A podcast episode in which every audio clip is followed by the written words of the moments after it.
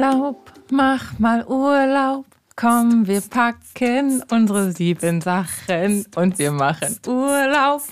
Hallo und herzlich willkommen zu einer neuen Folge von 3313 Frauen, drei Religionen, ein Thema.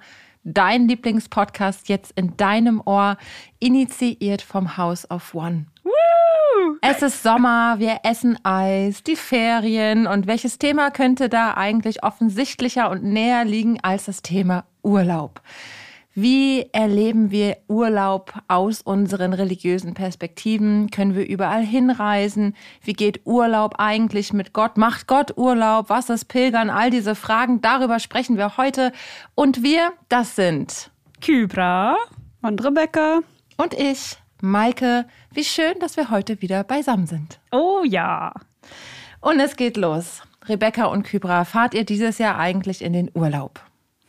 Kybra war schon im Urlaub gerade erst. Vielleicht mag Kybra davon Ist erzählen. erholt zurückgekommen.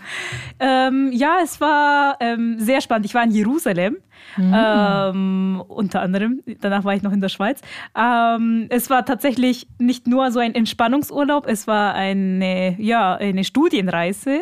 Aber ich werde nach zwei Wochen wieder ähm, Urlaub haben, aber da bin ich eher mit der Familie unterwegs, beziehungsweise werden wir wahrscheinlich nach Österreich vielleicht für ein paar Tage hinfahren und genau, also so unter der Familie ein bisschen abschalten. Ähm, das ist momentan in Planung. Und Rebecca, wie sieht es bei dir aus? Ähm, dieses Jahr wird es ein bisschen schwieriger, glaube ich. Ähm, außer dass ich halt zu meinem, also zu meinem Vater für eine Woche äh, bin. Aber das ist halt in NRW, das ist jetzt nicht so Riesenurlaub, aber es ist auf jeden Fall Entspannung. Und ich habe ja eigentlich meinen kleinen äh, Wochenurlaub jede Woche, weil ich zu meinen Großeltern fahre. Ich glaube, mal in der Berlin-Folge habe ich erwähnt, dass das mein äh, Lieblingsplatz in Berlin ist.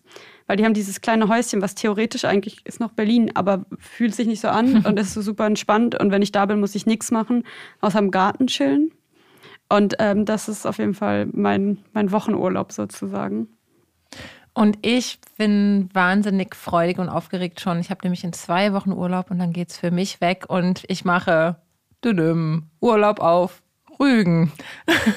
Familienfreundlich muss es sein. Ja. Ich wäre gerne nach Frankreich gefahren, surfen oder irgendwas total abgefahrenes, aber ehrlich gesagt mit Kind irgendwie tagelang mit dem Auto bei 30 Grad durch mhm. Europa zu touren, nicht mit mir. Und dann habe ich überlegt, was ist das Beste für mich? Ich will jeden Tag essen gehen und eine kulinarische Auswahl haben. Ich möchte einen Strand haben und irgendwie Kinderprogramm. Und das mm. finde ich auf Rügen ist es nah dran. Also, I love it. Da fahren wir hin. Klingt vielleicht nicht so aufregend, aber ist wunderschön, um ehrlich zu sein. Wie wählt ihr eigentlich eure Reiseziele aus? Ich habe mich gefragt, könnt ihr überall hinreisen? Ist es überall möglich, ähm, die Religion zu praktizieren? Ja, gibt es da für euch ja, Einschränkungen, Freiheiten, erzählt mal. Mhm. Also grundsätzlich kann ich ähm, schon überall hin. Was ich aber nicht so präferiere, ist ähm, zu viel Strand. Ähm, zu viel, ähm, ja, wenn man so ins, ins, Wasser geht und Hawaii und Los, Las Vegas und, und, und sowas wäre, glaube ich, Vegas? So, keine Ahnung, Poker und so. also, das ist natürlich, da kann man noch mehr machen. Aber genau, also so Strand, weil ich ähm, einfach damit nicht so viel anfangen kann. Es gibt natürlich auch so Burkinis, wo man ähm, auch als äh, Frau mit Hijabi ähm, ins Wasser kann. Und da gibt es auch eine spezielle Kleidung. Aber ja, ähm, ich bin da eher ein Stadttrip oder ähm, Airbnb, wo ich dann selber einen eigenen Pool habe. Ähm, da, da, das, darauf uh. achte ich, glaube ich, eher. Und ich finde das eigentlich eine spannende Perspektive, weil Urlaub ist ja ein Konzept, das relativ neu ist, in Anführungsstrichen. Mm. Und viele Menschen irgendwie meinen, dass Urlaub besteht daraus, an den Strand zu fahren und irgendwie Cocktails zu schlürfen. Und das ist ja gar nicht für alle Menschen so. Also ja. nicht alle Menschen leben nach diesem Konzept, ich arbeite, um dann Erholungsurlaub zu haben, sondern Menschen äh, in den verschiedensten Ländern dieser Welt oder auch mhm. Kulturen haben dieses Konzept von Urlaub nicht mhm. und sind trotzdem entspannte, glückliche Menschen und denen fehlt nichts. Also mhm. das finde ich auch nochmal wichtig, darauf hinzuweisen, dass es auch ein westliches Konzept ist. Mhm. Wie sieht es bei dir aus, Rebecca? Ich kann eigentlich überall hinreisen. Äh, ich mag tatsächlich sehr gerne so Strandurlaub, einfach weil ich so, ich liebe das Meer. Ich finde, es gibt nichts Entspannenderes als das Geräusch von Wasser. Ähm, das ist so mein, mein Happy Place auch. Aber es gibt schon Länder, wo ich nicht unbedingt, also wo ich hinreisen kann, dadurch, dass, halt, dass ich einen deutschen Reisepass habe. äh, aber wo ich nicht, wo ich vorsichtig sein würde, öffentlich zu zeigen, dass ich jüdisch bin. Wir müssen jetzt auch nicht benennen, aber ähm, da bin ich schon immer vorsichtig, aber ich bin auch in Deutschland vorsichtig damit. Also es ist jetzt nicht unbedingt, also darauf irgendwie beschränkt. Genau. Wie lebt ihr in eurem Urlaub denn eure Religion? Also man ist ja nicht mehr an dem heimischen Ort. Wenn ich im Urlaub bin, dann habe ich nicht meine Kirchengemeinde vor Ort und habe nicht alle Gegenstände und kann nicht alle Feste vielleicht so feiern oder Tage, wie ich sie sonst begehen würde. Mhm. Wie macht ihr das? Und ich frage, weil als wir nämlich in Nürnberg und in, wo war das? Hannover waren zu dritt, dann sind wir so durch die Straßen geschlendert und Kybra zückte ihr Handy und hatte irgendwie eine App und hat eine Moschee gesucht, eine gefunden und wir sind da hingelaufen. Hast du eine spe spezielle App oder war das einfach nur Google Das Maps? war tatsächlich nur Google. Ah, okay. Aber ich habe auch eine App, die mir die Gebetszeiten ansagt und ähm, je nach Standort kann ich das ähm, ähm, wählen. Also, mhm. weil, weil das ändert sich ja auch in ein paar Minuten oder je nachdem, wo man ist. Und da hatte ich tatsächlich nur gegoogelt. Ich habe einfach nur Moschee in der Nähe eingegeben und Google spuckt dann einfach auch mehrere Moscheen raus. Ähm, und, und genau da, ähm, das ist mir tatsächlich wichtig. Das ist äh, tatsächlich so ein Element, was ich da ähm, gerne recherchiere. Dann auch kurz schaue, was für eine Moschee, wie schaut die Moschee aus, weil manche Moscheen haben auch keine Frauenbereiche. Manchmal kann man das auch sehen an der, mhm. weil die Moschee so klein ist, schon am, im Bild oder so. Oder manchmal hat es gar keine Bilder. Okay, kann auch sein, dass die Gemeinde irgendwie ähm, die, die, die mhm. sozialen Medien nicht gepflegt hat. Das kann natürlich auch sein. Und genau, ähm, wenn es manchmal gibt es tatsächlich keine Moschee in der Nähe oder im Stadt, ähm, da muss man irgendwie weiter rausfahren, weil es im Industriegebiet ist oder so. Da muss ich natürlich schauen, wo ich beten kann. Entweder bei meinem Veranstaltungsort im Hotel ähm, oder wenn es, ähm, also ich, wir, wir waren mal in Griechenland und ähm, da hatten wir auch ähm, in dem Moment keine Moschee in der Nähe und da hatten wir aber unser Voodoo, also Gebetswaschung schon und, und ähm, Gebetsteppich hatten wir auch dabei. Dann haben wir einfach uns eine Ecke gefunden draußen, haben kurz draußen gebetet. Ähm, Genau, in Deutschland ähm, ist das, glaube ich, nicht so üblich, dass man das macht, äh, weil die Menschen das irgendwie gar nicht so kennen. Und das fand ich auch zum Beispiel sehr toll in Jerusalem, dass ähm, da, das spielt gar keine Rolle, ob du muslimisch, jüdisch, christlich bist, einfach auf der Straße kurz betest, am Autobahn oder an der Auto, äh, Straße einfach, dass da TaxifahrerInnen quasi irgendwie ähm, mhm. kurz an die Seite gehen und ihr Gebetsteppich ausrollen und einfach beten oder im Zug wird gebetet. Es gibt sogar, darf ich ganz ja, kurz reinkretschen, ähm, es gibt so Zug-Minyanim. Also ein Minion sind ja, besteht mhm. ja aus zehn jüdischen mhm. Personen, also in der Orthodoxie aus Männern. Und äh, wenn du morgens früh zum Beispiel mit, den, mit irgendeinem Zug in Israel fährst, gibt es PendlerInnen ja. Und dann gibt es richtig oft irgendwie so einen Dude meistens, der so rumläuft und dann irgendwelche anderen Menschen anspricht und ist so, kannst du unser zehnter Mann sein? Oder so. Und dann manchmal sind dann so komplett säkuläre Menschen, sind so, ja, okay, keine Ahnung, was muss ich machen? Und dann kommt da, weißt du, ist da so ein Dude und läuft da einfach so hin und stellt sich dann dahin, damit sie ihre zehn Leute haben, damit sie im Minion äh, beten können. Ähm, und das sieht man ganz oft im, mhm. im Zug und aber auch im Flugzeug, zum Beispiel, wenn man nach ähm, Israel-Palästina fliegt.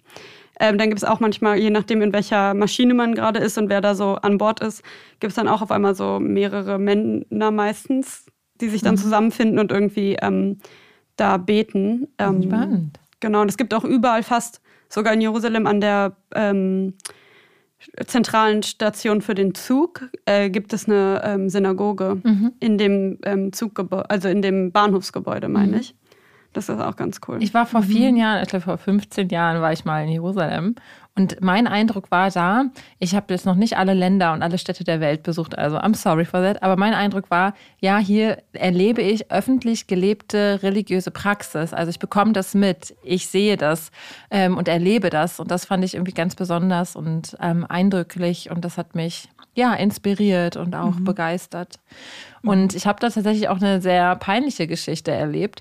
Und zwar ich, 19, 20, keine Ahnung von irgendwas ähm, war im Norden von Israel, bin in den Bus gestiegen. Ähm, der hat mich zum Toten Meer gebracht mhm. und mein Rucksack war leer an Proviant. Ich hatte eigentlich nur noch was zu trinken und war so ein bisschen, egal, es ist nur die Fahrt und dann komme ich schon irgendwo an. Oh, oh. und ich Rebecca, schon so Angstzustände. Rebecca ahnt schon, was passiert. Ich dachte so, ja, Essen gibt es dann dort bei der Unterkunft. Ich hatte irgendwie eine Jugendherberge oder so ausgeguckt und dann fuhr ich, glaube ich, mehrere Stunden mit diesem Bus. Ähm, ich musste auf Toilette und es gab keine Toilette im Bus. Und er hielt nicht an. Und anscheinend wussten das alle Menschen, nur ich wusste das nicht, dass ich mich darauf hätte vorbereiten müssen. Ich saß mit aufgewehtem Bauch, ähm, geöffnetem Hosenknopf, starr für ähm, irgendwie so zwei Stunden unbeweglich, um ja nicht in die Hose zu pinkeln. Und als wir ankamen, konnte ich auch mich direkt äh, versorgen. Aber ich habe nicht daran gedacht, dass Schabbat ist. Also ich hatte keine Ahnung davon, ich wusste das nicht. Ähm, komplett ungebildet bin ich in das Land gereist und alles hatte zu und mhm. es gab nur eine Tankstelle, zu der ich irgendwie 45 Minuten irgendwie latschen musste. Und da kam es irgendwie ein ganz shady belegtes, so das letzte Baguette irgendwie so gefühlt in der, in der ganzen Umgebung. Und das, genau, da musste ich dann mit ausharren bis äh, zum Abend des nächsten Tages. Und das war mir eine Lektion. Und wie never go unvorbereitet in ein Land, oh, sondern. Ja. Ich glaube, ich mache mal eine uh, Public Service Announcement, würde man das in den USA nennen, für alle Leute, die hier zuhören. Großer, großer Tipp. Wenn ihr nach Israel-Palästina fliegt und ihr seht, oh, am Freitag, der Flug ist aber so schön billig, hm, buche ich mal am Freitag. Don't. Weil die meisten Flüge sind dann gerade so, das ist noch vor Schabbat, aber die öffentlichen Verkehrsmittel fahren nicht mehr. Es gibt, weil sonst gibt es Busse, die man einfach nehmen kann und alles und es ist super easy angebunden da vom äh, Ben Gurion äh, Flughafen. Und ähm, an Shabbos muss man dann, also an Schabbat muss man ähm, Taxi fahren dann mhm. und da gibt es extra Schabbataufschlag. Oh. Und das heißt, im Endeffekt zahlst du genauso viel für das Reisen, wie ähm, wenn du einfach den teureren Flug mit weniger Stress gebucht hättest. Wahrscheinlich sogar mehr, weil, das, weil diese Taxifahrer einen Hardcore abziehen. Also oh. fliegt nicht an einem Freitag. Ich könnte von meiner Israel-Reise sehr viel erzählen, weil ich habe Couchsurfing da gemacht. Ich weiß nicht, ob ihr das kennt. Ähm, das war, glaube ich, so vor 15 Jahren, war das relativ populär, bevor es Airbnb gegeben hat. Oh, ja. Und dann konnte man halt übers Internet Leute anschreiben und fragen, kann ich bei dir mhm. übernachten? Mhm. Und auch ich hatte zu WG-Zeiten hier in Berlin immer wieder Couchsurfing-Leute bei uns. Und ich fand es total toll und super spannend und habe damit nur gute Erfahrungen gemacht. Und so war ich eben in Jerusalem Couchsurf bei einer Person. Und ähm, ich bin wirklich nicht so gut im Englischen. Ähm, das habt ihr vielleicht schon mal an der einen oder anderen Stelle erlebt. Auf jeden Fall war ich zusammen mit meinem Partner und es gab ein großes Zimmer und eine kleine Nische. Da gab es ein ganz großes Bett mit so einem kleinen Vorhang und es sah wunderschön aus. Und rechts daneben standen zwei Sofas. Und ähm, ich habe ihn so verstanden, dass wir beide auf den Sofas schlafen dürfen, weil es heißt ja auch Couchsurfing. Und er hat dann gesagt, er wird über die Nacht bei seiner Freundin schlafen. Und die Sofas waren aber irgendwie so kurz und so schmal. Und wir hatten nur einen Schlafsack. Was haben wir also oh. gemacht? Uns zu zweit in einen Schlafsack gequetscht oh auf eine Couch und haben so die ganze Nacht dort verbracht. Und am nächsten Morgen kam er rein und war, was habt ihr getan? Ich habe euch doch mein Bett gegeben. Oh ihr hättet dort schlafen können. Also, you better learn the language oder Englisch, wie auch immer. Oh Mittlerweile gibt es aber coole Apps, die einen Sachen übersetzen können. Ja, auch viel easier. Ja. Ihr merkt, wir könnten da irgendwie sehr viel drüber erzählen, über, über unsere witzigen Urlaubsgeschichten. Aber was äh, ich total gerne noch mit euch teilen würde, ist, ich bin häufig mit Freundinnen ähm, oder auch Familien in Urlaub gefahren und wenn ich an einer Kirche vorbeigekommen bin, habe ich mich wirklich selten getraut zu sagen, da würde ich gerne rein mhm. und mir den Moment nehmen, um zu beten, weil ich generell einfach die Schwierigkeit habe mit meiner Familie oder mit Friends, mit euch nicht, weil das ist so selbstverständlich zwischen uns. Wir bekommen so unseren religious space irgendwie und haben da so eine Sensibilität ja. für. Aber in meinem, ja, in meiner Familie und in meinem Freundinnenkreis habe ich das eher weniger. Und ähm, bin dann immer irgendwie so bedröppelten, traurigen Herzens weitergezogen. Und wenn ich mich getraut habe zu sagen, ich würde da gerne rein, dann war es eher immer so eher so ein touristisches und so, ah krass, guck mal, wie die hier beten. Und ich war immer so, hm, eigentlich würde ich da jetzt gerne auch sitzen mhm. und habe mich ja, weil ich mich einfach nicht sicher gefühlt habe im, im Artikulieren meiner Bedürfnisse, mhm. das eher zurückgehalten. Wie ist das bei euch, wenn ihr mit ähm, ja, Freundinnen, die nicht Teil eurer Religion sind, ähm, unterwegs seid? Ich habe das Gefühl, bei mir sind immer alle relativ offen, aber ich habe manchmal auch so ein bisschen so einen Nachgeschmack dabei, weil ich das Gefühl habe, es hat schon fast eher was von so einer Exotisierung. Also es ist halt, oh, jetzt gehen wir mal in die Synagoge und die Leute trauen sich auch immer nicht in die Synagoge zu gehen, aber dann haben sie ihre Jüdin dabei und dann können sie ja in die Synagoge gehen. Mhm. So fühle ich mich manchmal ein bisschen. Das ist ein bisschen ähm, schwierig. Ja, und sonst sind meine Freunde, also meine richtigen, wirklich Leute, die mir irgendwie nah sind, sind einfach relativ entspannt. Mhm. Auch, also, keine Ahnung. Ähm, wenn ich dann halt einfach morgens irgendwie meine Twillen lege oder irgendwie macht man, nimmt man sich halt einfach mhm. Zeit dafür. Das hat eigentlich auch mhm. jeder irgendwie Respekt dafür, auch wenn es manchmal, also Unverständnis ja, aber Respekt ist eigentlich immer gegeben. Mhm. Ähm, und in, wie gesagt, also ja, in Synagogen geht irgendwie immer nach, aus meiner Erfahrung her alle gerne. Aber ich gehe generell gerne in Gotteshäuser und alle wissen, dass ich so eine kleine Religionsklatsche habe oder irgendwie so ein, so ein nerdy-Ding am Laufen mit so religiösen Gebäuden. Und dann, glaube ich, sind die Leute immer so, ah ja, wir verreisen mit Rebecca, cool. Jetzt müssen wir in jede Moschee und in jede Synagoge und in jede Kirche, die man oder in jeden Tempel, den man irgendwie öffentlich besichtigen kann. Und äh, oder ich mache es einfach allein. Ja. Ich weiß nicht, ich habe auch da mhm. keine.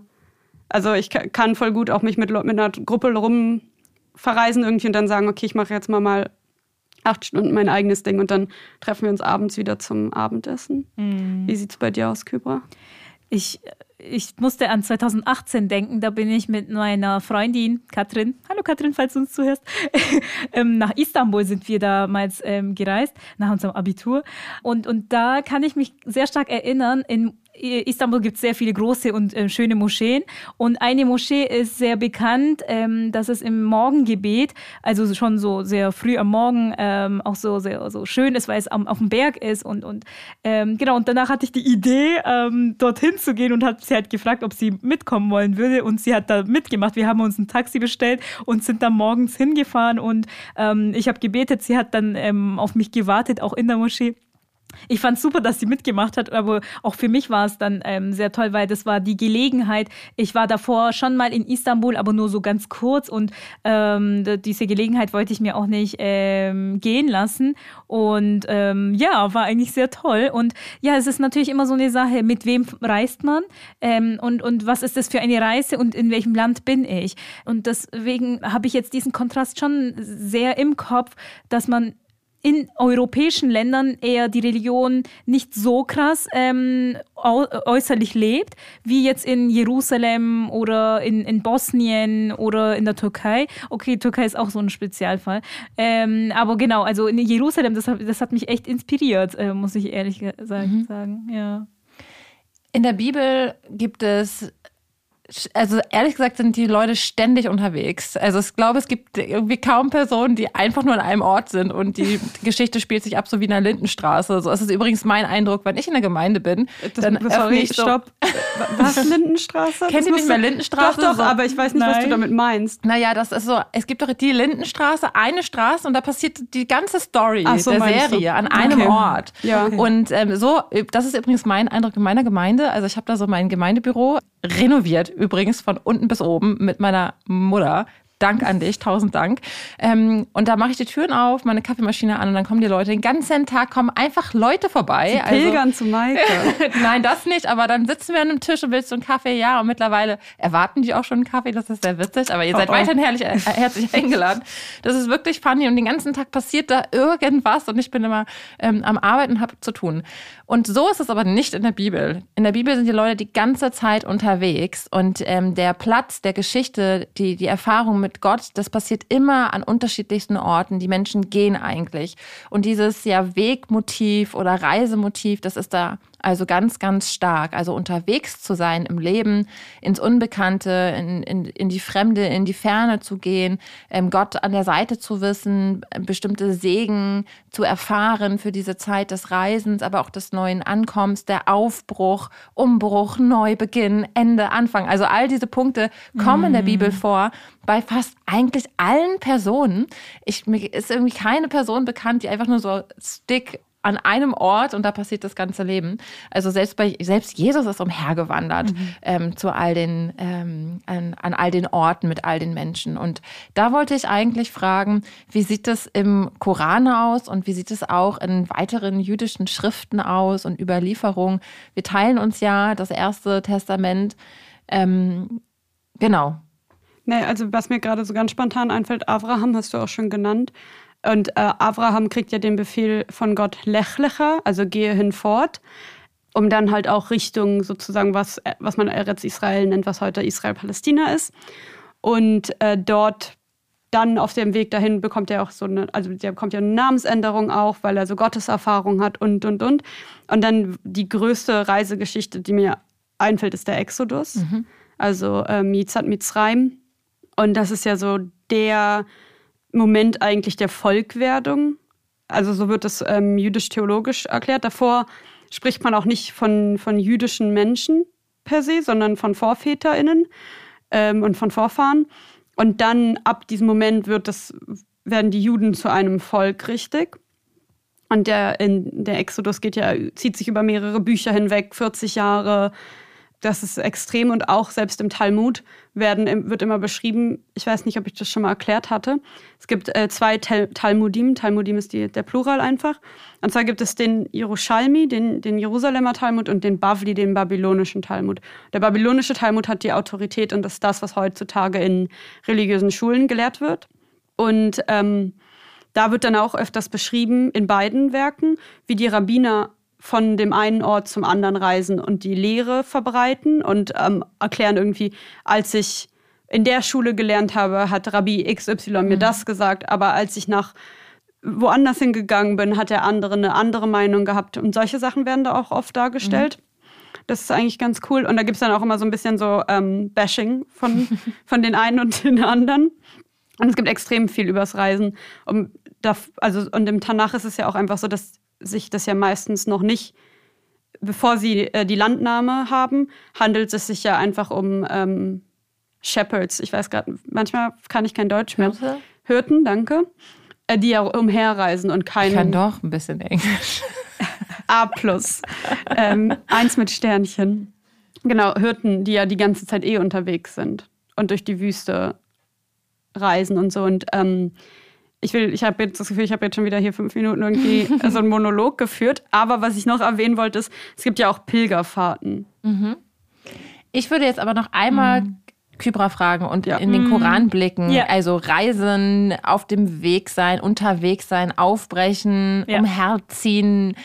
Gib uns mal einen Einblick in den Koran. Gibt es da auch so viel? Ja, ja, ähm, auch die, also die Bewegung im Allgemeinen spielt mhm. eine ganz große Rolle. Mhm. Oder die, auch, der, auch äh, Mohammed Friede sei mit ihm ist ausgewandert. Und ähm, selbst wenn wir jetzt vom sunnitischen Islam ausgehen und die ähm, vier Rechtsschulen, ähm, die Rechtsschulen orientieren sich auch je nach Region. Sie haben unterschiedliche Auslegungen manchmal aufgrund der Kulturen, in der sie mhm. gelebt haben. Und das zeigt natürlich auch, dass das Menschen gewandert sind, nicht nur an einem Ort geblieben sind, sollen sie auch nicht ähm, und, und es ist immer was Erfrischendes, in Bewegung zu sein.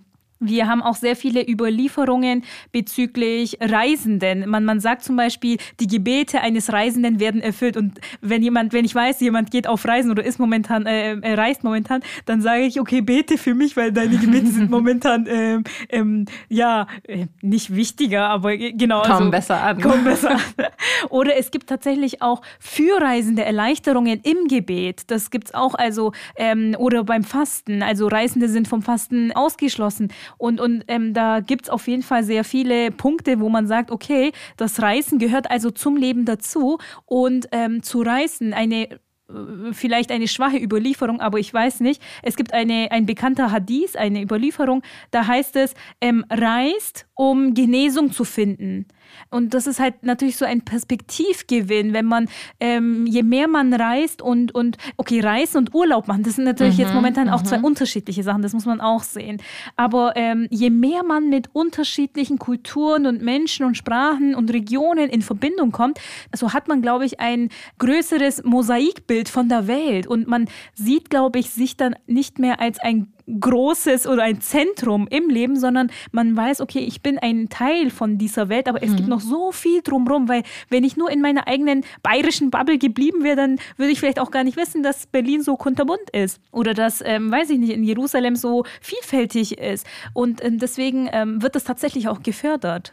Ich würde nicht unbedingt sagen, dass jeder Mensch reisen muss. Also ich sehe ja. durchaus die kritischen Seiten des Reisens und des Tourismus. Mhm. Ähm, vor allem die ja, Klimafolgen ja. sind waren, das ist wirklich schwierig mhm. und echt ähm, muss ja nicht kaum zu vertreten, genau. Und ich meine aber, dass das Reisen muss ja nicht immer die, den eigenen mhm. ähm, Lebensbereich verlassen. Ich glaube, dass das Reisen generell ähm, beinhaltet, einen Mut zu haben, mhm. aufzubrechen in was Neues. Und das kann auch das Haus meiner Nachbarin sein, ja, um das irgendwie das im, im, größeren Kontext zu bringen. Oder ich ähm, gehe zu meiner Bekannten und ich passe eine Woche auf ihre Haustiere mhm. auf oder sowas. Also ich ähm, oder ich äh, laufe oder gehe spazieren mhm.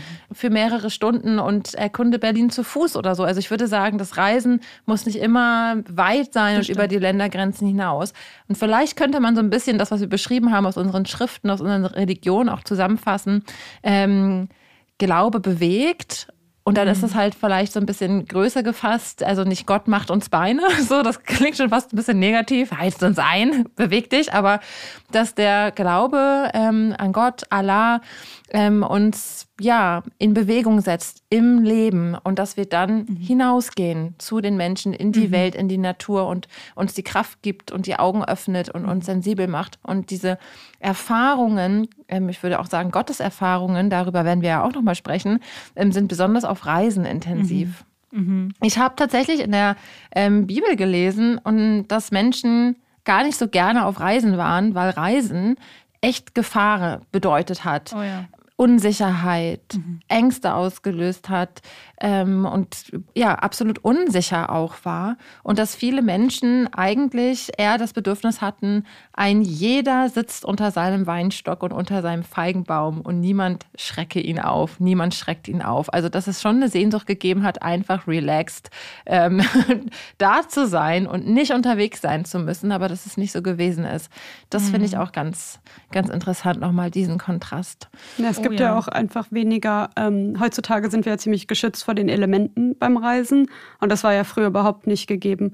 Und dann gerade auch in den Regionen, in denen der Tanach geografisch ähm, zu verordnen ist, gibt es ja viele Reisen durch die Wüsten und Wüsten einfach an und für sich sind eine unglaublich ähm, schwierige ähm, Umgebung, um sich dort fortzubewegen. Und die Leute haben das ja sehr gut gemeistert und haben ja sehr gute äh, Taktiken dafür.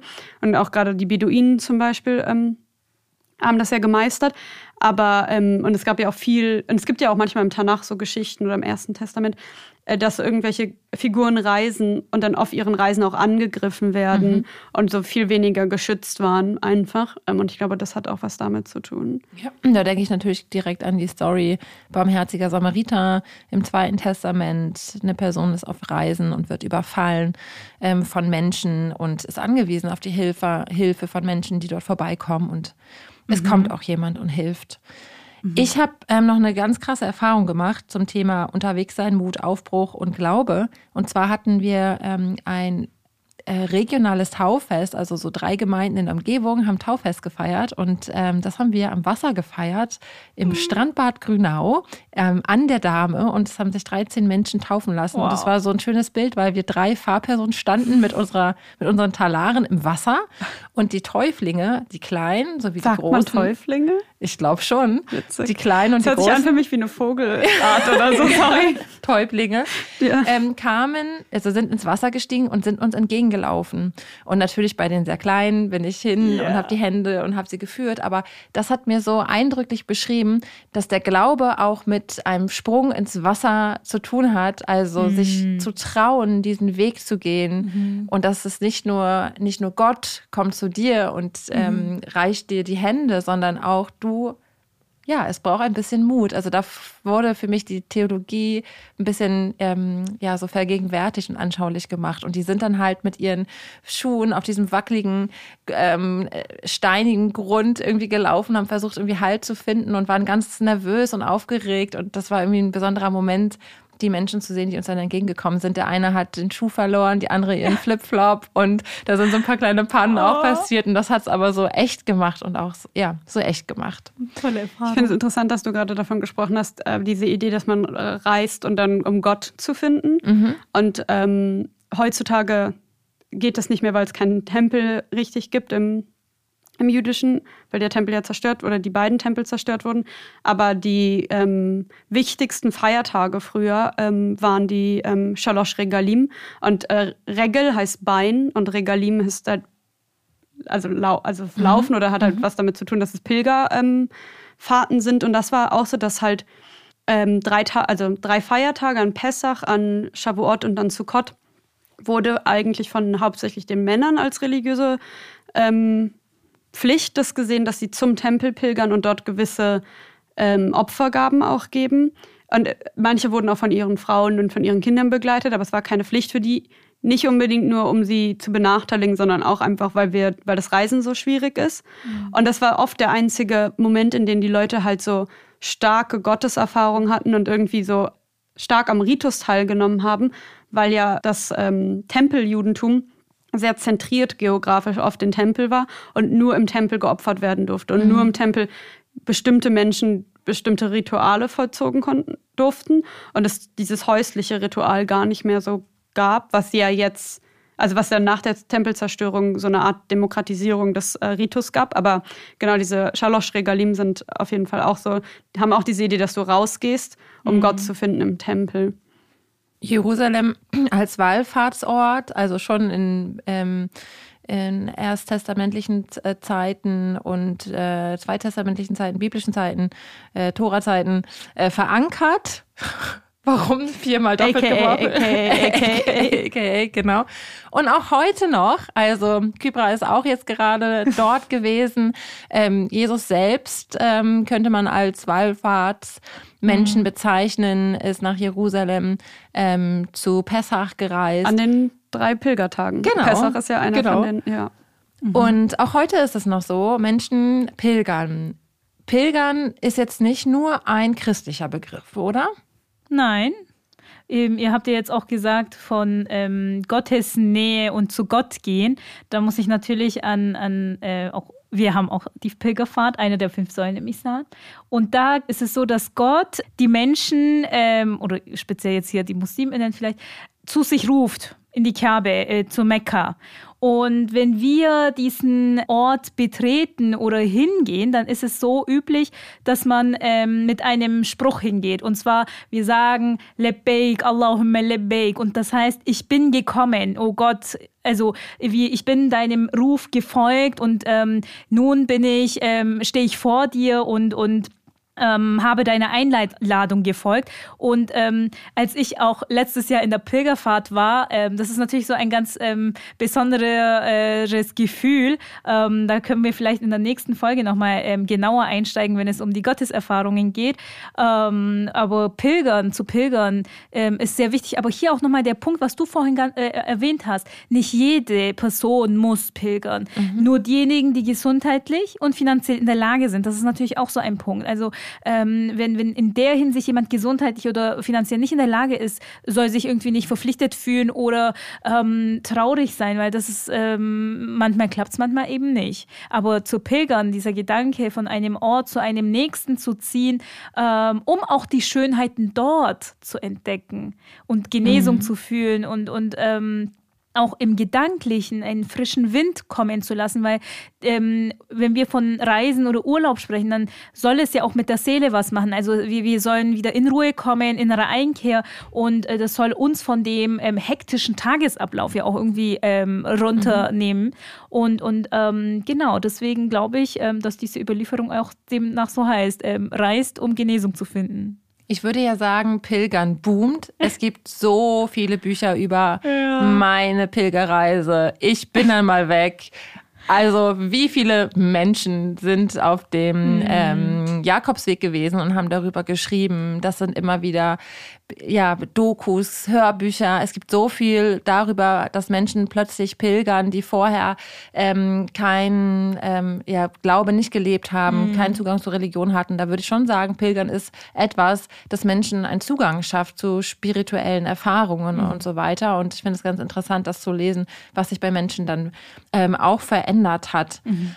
Ich würde gerne mal pilgern, um ehrlich zu sein, aber ich weiß nicht wann. Und ich bräuchte irgendwie eine Person, die mir sagt: So, Maike, jetzt geht's los. Vier Wochen, sechs Wochen Auszeit, geh los. Und ich würde gar nicht vielleicht unbedingt ähm, auf den Jakobsweg, also nach Santiago de Compostela laufen, weil das ist, da sind ja so viele Menschen, habe ich gehört. Mhm. Aber ein Gebäude fasziniert mich total. Das ist Mont Saint de Michel oder so, Mont Saint-Michel, Mont Saint-Michel heißt es in Frankreich. Und das ist ein Kloster auf, auf einem Steinhügel gebaut äh, im Meer. Und man kommt nur dorthin, wenn Ebbe ist. Dann muss man schnell rüberlaufen. Und wenn die Flut wieder kommt, dann ähm, geht's nicht. Vielleicht mit einem Boot, I don't know, aber es sieht super eindrücklich aus. Aha. Und ähm, als ich mich vorbereitet habe hier, bin ich irgendwie darauf gestoßen, habe mir so noch gestern Nacht Dokus darüber und bin halt so tausendmal falsch abgebogen vom einen zum nächsten, habe mich das komplett eingelesen. Also von mir aus können wir auch mal eine Folge machen über Mont Saint-Michel. Da kann ich, bin ich jetzt auf jeden Fall Expertin drin. Aber ähm, kurz gesagt, ich glaube, dass das eine wunderbare und gute Erfahrung ist, ich würde die Erwartung rausnehmen, dass man da spirituelle und religiöse Erfahrungen macht. Das würde es so verfügbar machen. Und mhm. ich meine, das ist tatsächlich unverfügbar und das passiert und kann passieren. Mhm. Ich meine, dass das Unterwegssein, auf dem Wegsein ähm, dazu beiträgt, die Gedanken ähm, aufmerksam zu werden für mhm. die Welt, äh, für Gott und für die Menschen. Gibt es denn Pilgerorte in euren Religionen, Wallfahrtsorte, die besonders wichtig sind? Ähm, ja, also zum Beispiel gerade im ähm, Hasidismus, also im jüdischen mystischen, in der mystischen Orthodoxie sozusagen, wenn man das so erklären kann, das ist, verkürzt es jetzt auch ein bisschen, ist es, gibt es mehrere Orte, an die viele Menschen reisen. Ähm, ich tatsächlich habe theologisch manchmal so ein bisschen meine Probleme damit, ohne dass ich irgendjemanden auf die Füße treten will. Aber es gibt zum Beispiel ähm, Uman, Habt ihr schon mal was von Uman gehört? Mhm. Ich glaube schon. Von ja, dir. Von mir. okay. Also, Uman ist ähm, eine Stadt in der Ukraine, in der heutigen Ukraine. Und es gibt den, ähm, es gibt ja mehrere, diese chassidischen Sekten, Funktion, oder Sekten meine ich nicht negativ, sondern einfach diese Gruppierungen, haben unterschiedlichen Rebben, die sie folgen, die sozusagen ihre spirituellen äh, Führer sind. Und ähm, seit 200 oder fast über mehr seit 200 Jahren ist halt in Uman Rabbi Nachman von Breslau beerdigt worden. Und Rabbi Nachman von Breslau ist der geistige Vater sozusagen von den Breslau-Chassiden. Es gibt da auch unterschiedliche ähm, Abspaltungen nochmal in dieser Gruppe. Und er wurde halt dort beerdigt. Und deswegen äh, gibt es einfach diese ähm, Idee, dass halt diese Breslauer Chassiden öfters nach Oman pilgern und gerade an Rosh Hashanah. Ähm, und wenn man da, man kann sich Fotos davon online anschauen. Das sind Massen an Menschen, die da versuchen, an dieses Grab ranzukommen. Und ähm, ich finde es halt so ein bisschen schwierig. Es gibt dieses Konzept im Judentum, das heißt Avodah Sarah. Avodah Sarah wörtlich übersetzt heißt die fremde Arbeit und meint sozusagen Götzendienst. Und ich finde es ganz schwierig, wenn man so Orte und so Material, also so was, was so sehr materialistisch eigentlich ist, auf einmal so erhebt und da unbedingt hin muss, um das irgendwie anzufassen, dann ist immer die Frage, was betest du da gerade eigentlich an? Also für mich ist es manchmal ein bisschen befremdlich. Und that being said, als ich selber zum Beispiel in Swat war, Swat ist eine Stadt im Norden von Israel, Palästina, die sehr bekannt dafür ist, dass ähm, so vor allen Dingen, glaube ich, nachdem die Juden aus Spanien vertrieben wurden und nicht mehr in, in Spanien auf der Iberischen Halbinsel leben durften, sind sehr viele nach Swat mhm. ge gezogen. Und dort ist auch zum Beispiel, ähm, also es gibt dieses eine große Werk, was ich, glaube ich, auch schon öfters erwähnt habe. Das ist der ähm, Shulchan Aruch. Und ähm, das wurde von Yosef Karo geschrieben, von Rabbi Yosef Karo. Und der Shulchan Aruch ist so ein großes halachisches Werk, so ein Kodex. Und er ist dort beerdigt. Und dieser Friedhof ist sehr spannend. Ähm, Swat ist eine extrem hohe Stadt. Die ist auf so einem Berg und sehr hügelig auch. Und dieser Friedhof ist auch auf so einem Hang drauf. Und dann läufst du halt dahin und hast diesen Grabstein von diesem unglaublich wichtigen Rabbi. Und ich bin dann natürlich da auch hingegangen und habe dann da auch gebetet. Und es hat schon irgendwie eine andere Qualität mhm. tatsächlich. Mhm. Und das finde ich schon faszinierend, weil ich davor, also ich bin auch eher so ein Skeptizist. Ich bin jetzt nicht so jemand, der so sehr, was man so super als spirituell bezeichnen würde. Aber es hat schon eine andere ähm, Bedeutung. Aber es ist für mich manchmal auch so was, einfach wegen dieser historischen Gewalt, die ich super spannend finde. Und in Swat, oder in der Nähe von Swat, ich weiß nicht, ob ihr davon schon mal gehört habt, Meron. Wisst ihr, mhm. was Meron ist? Äh, Meron war leider ähm, vor ein paar Jahren äh, in den Medien, weil dort es ein Massenunglück gab an. Lag BaOmer ist ein Feiertag, an den viele, vor allen Dingen Chassiden, diesen ähm, Har Meron ähm, besuchen, weil dort gesagt wird, dass Eliezer Ben Bar Yochai wurde da beerdigt, der eine Rabbi. Und er wurde, man sagt halt, dass er an diesem Tag gestorben ist. Und es gibt diesen, ähm, diese Grabstelle dort und dort sind sie halt hingepilgert. Und leider ähm, gab es dann so eine Massenpanik und ein Unglück und dabei sind auch viele Menschen gestorben. Und eine andere Sache, die auch Leute machen, die da, wo sie dann dahin gehen, ist, es gibt Abscheren, heißt das im, auf Jiddisch, ähm, in der aschkenasischen Tradition, dass man den Jungs erst die Haare schneidet nach dem dritten Lebensjahr, glaube ich. Und das wird dort auch gemacht, mhm. als so ein Massenevent. Und dort war ich auch, aber nicht an Lag Baoma oder an irgendwie für mhm. so ein Abscheren-Event, weil das ist ja auch, also das ist ja auch gar nicht meine, ähm, meine Strömung im Judentum. Und das war auch sehr faszinierend. Also da gibt es so eine Frauenseite dann. Und es ist einfach unglaublich aufgeladen und mit so vielen Leuten zu beten, die auch wirklich super laut und ungehemmt beten, war sehr spannend. Und dann gab es auch noch so eine andere, ähm, so Frauengruppen, die dahin pilgern, um dann nach bestimmten Sachen zu fragen, während sie so ähm, Teig mhm. backen. Und dann nehmen sie mal Challah, heißt es, also so heißt ja dieses Schabbatbrot auch, oh, und sagen, ja, sehr lecker. Aber es ist wie so ein Hefezopf eigentlich, ist jetzt nicht irgendwas Unbekanntes. Ähm, und dann machen sie so Gebete für irgendwie Fruchtbarkeit und, und, und. Und ich dachte auch, als ich dann bin da hingegangen, dachte mir, Gott, jetzt mit den ganzen Irren. Ähm, und das wird bestimmt richtig anstrengend. Ich hasse auch so Massengruppen und das war so schön. Das war so krass. Selbst, obwohl es so laut war, es war so eine äh, spirituelle Erfahrung. Deswegen mhm. so ist schon äh, faszinierend, was sowas mit einem machen kann. Wow. Du sprichst also beide Seiten an. Also einmal die Faszination an bestimmten Orten, ja. wo viele religiöse Menschen mhm. zusammenkommen aufgrund eines Feiertages oder eines Grabes, mhm. eines Ortes und wiederum auch deine Skepsis gegenüber, was betet ihr gerade da an, ein bestimmter Gegenstand, eine ähm, tote Person. Auch das teile ich. Ähm, das gibt es in der christlichen im, im Christentum auch so viele Wallfahrtsorte, wo mhm. es ein, eine Quelle gibt, die entspringt und man nimmt sich Wasser daraus oder eine heilige, ähm, eine, eine Statue, mhm. die irgendwie was Besonderes ausstrahlt oder was getan hat. Eine Überlieferung, an diesem Ort ist ein Engel gewesen und der hat einem Menschen das und das getan oder was auch immer. Ähm, da bin ich auch ein bisschen skeptisch und merke, dass es, da bin ich einfach nicht into und teile aber trotzdem die Faszination, die Kraft der Menschen, die zusammenkommen mhm. und ähm, zusammen beten oder sich unterhalten mhm. über, ihre, über ihren Glauben. Oh ja, also das habe ich auch tatsächlich sehr in Jerusalem und in Mekka und Medina gespürt, wo ich ähm, war. Ähm, also 2022 und 2023 war für mich schon sehr spirituell ähm, irgendwie. Ähm, einfach mit dem Gedanken, in den Straßen durchzulaufen, dass das was da schon mal passiert ist, wer da durchgegangen ist, gelaufen ist und, und ähm, die Wege, die die Propheten quasi auch gegangen sind oder die Gefährten.